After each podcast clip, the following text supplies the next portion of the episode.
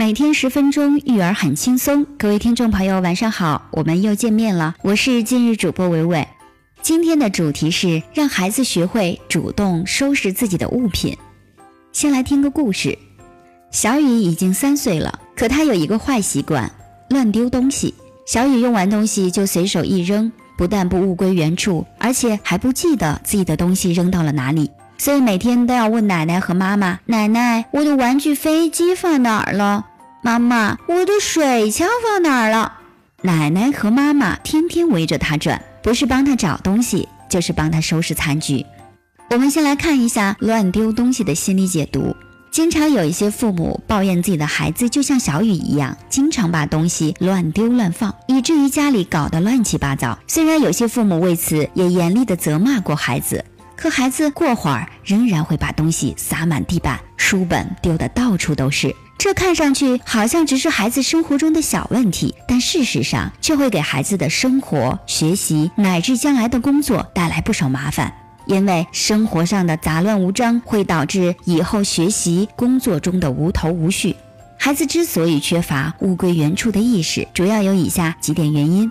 我们一起来看一看。第一，孩子自身意识薄弱。孩子需要用什么东西的时候，就会拿出来用完了，只图一时痛快，就会把东西随手一扔，根本没有把物品放回原处的意识。这时的他们还不能理解，把物品放回原处不仅仅能使家里整洁有序，还能方便自己和家人对物品的使用。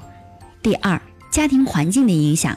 有些父母平时不注重家里的整洁，家里的东西摆放的也是乱糟糟的。孩子在这样的环境当中成长，自然不会养成爱整洁、勤收拾的好习惯。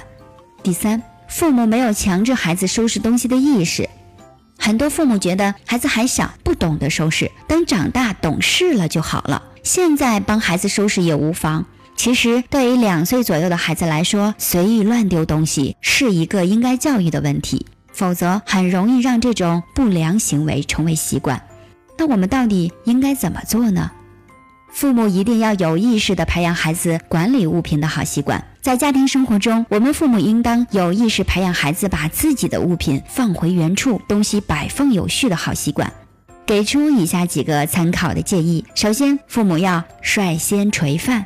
父母的一言一行都会对孩子产生很大的影响，并且这种影响往往是潜移默化的。在收拾整理东西方面也不例外。我们要求孩子把柜子上和桌子上的东西整理好，首先要把自己的物品摆放得很整齐。要求孩子把鞋子摆放整齐，首先自己的鞋子不要乱扔乱丢。要求孩子把用过的东西及时放回原处，首先自己要做出表率。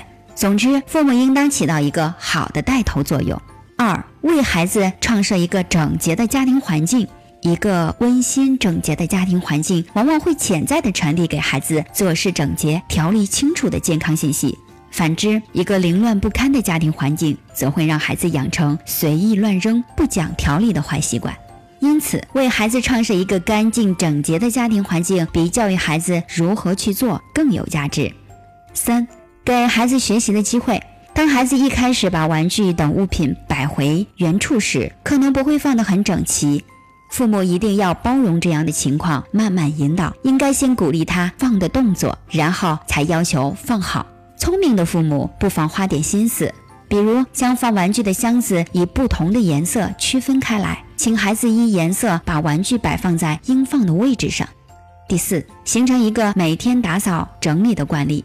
一般来说，一天所造成的混乱是容易处理的，可是每天加起来的混乱就会让状况变得越来越不可收拾。